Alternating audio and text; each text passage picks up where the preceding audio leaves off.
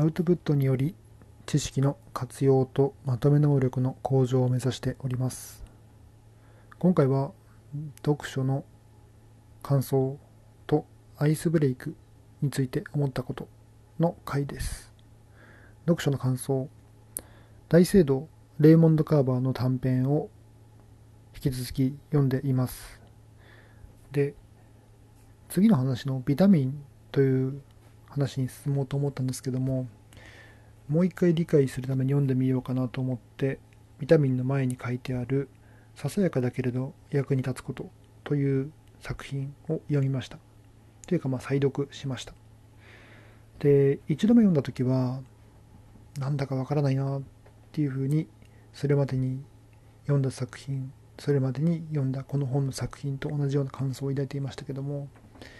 2度目で再読した時は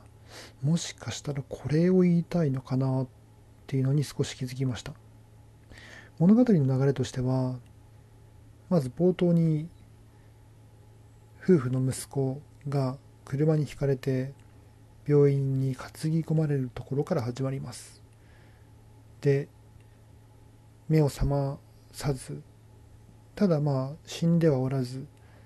でも予断を許さずそんな感じで寝ている病院で寝ている息子と夫婦とのやり取りというかそんな場の話がメインに展開していきますで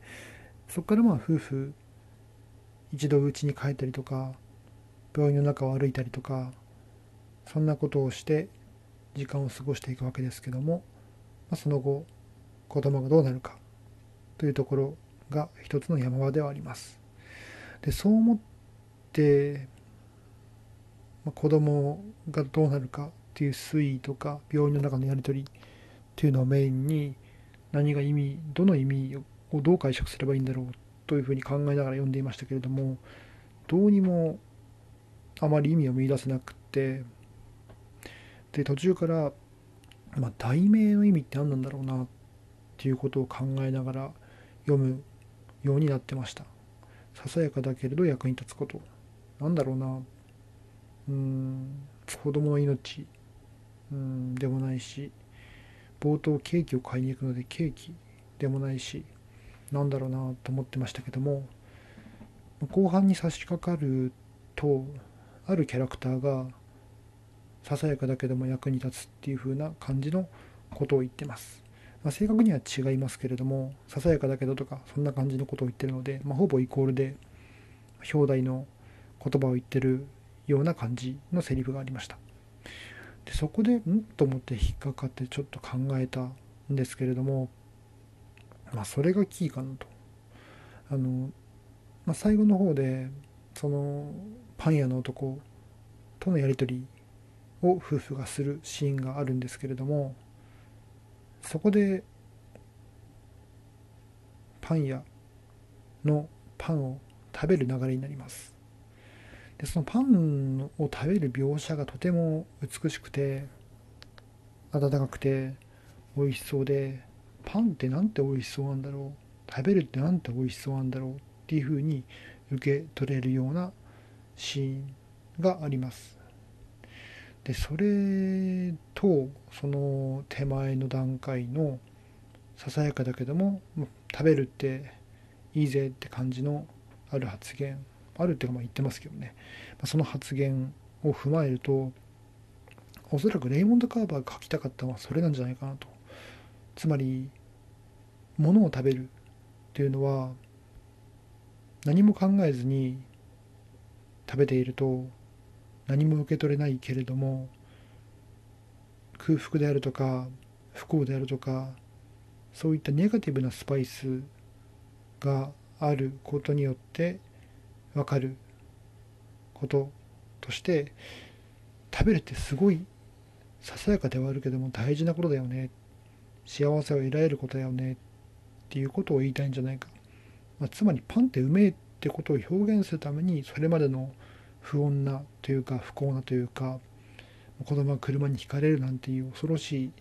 シーンがあったんじゃないかなと思います。だから、まあ、言いたいのはその子供が惹かれて担ぎ込まれるっていう風ないろんな感情の機微があるところではなくってパンがうまいっ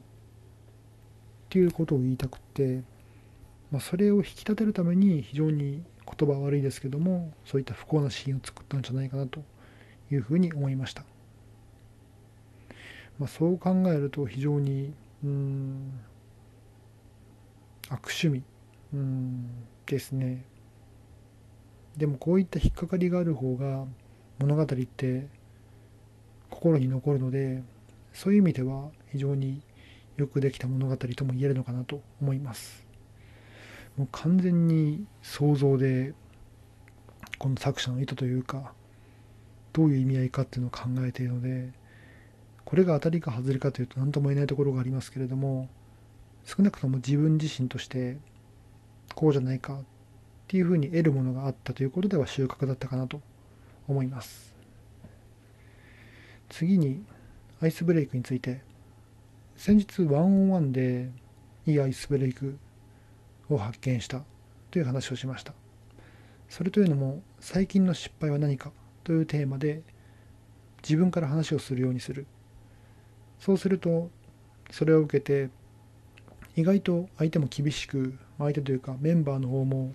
それは良くないよねっていう話をするかと思ったら意外と気遣ってもらえたりとか。でその後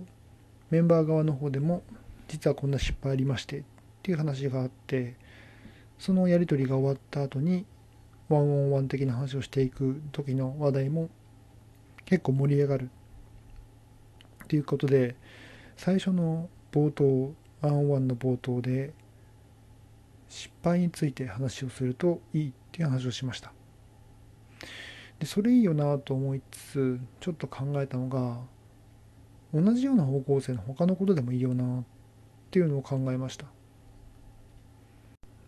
例えば失敗以外でもどういった時に嫌な思いをするかとか何をやりたくないかとか気がかりなことをオープンにするというのも同じような意味を生むんじゃないかなと思います。気がかりなこととなると確かミンラボの才能の診断でもそんな項目があったような気もしますけれどもまさに同じ意味合いでコミュニケーションのハードルを下げる心理的安全性を作るあるいはその嫌なことに対する思いからまあ何をする時はあんまり力を使わずにできるか。逆に何をする時は力をかなり消費してしまうか。ということなどが分かって才能診断という意味でもワンオンワンという意味でも意味があるのかなと思います。なのでこの失敗についてとか気がかりなことということをまとめてネガティブな自己開示をすることによって非常にいいアイスブレイクになるんじゃないかなと思います。なのでまあワンオンワンとか1対1の会話をする際にはネガティブな自己開示を自分から心がけてしていくのが最高のアイスブレイクになるのではないかなと思いました。ということで今回はレイモンド・カーバーの大聖堂からささやかだけれど役に立つことという作品についての話とネガティブなアイスブレイクネガティブな話題に基づいたアイスブレイクについて話をしました。それではまた。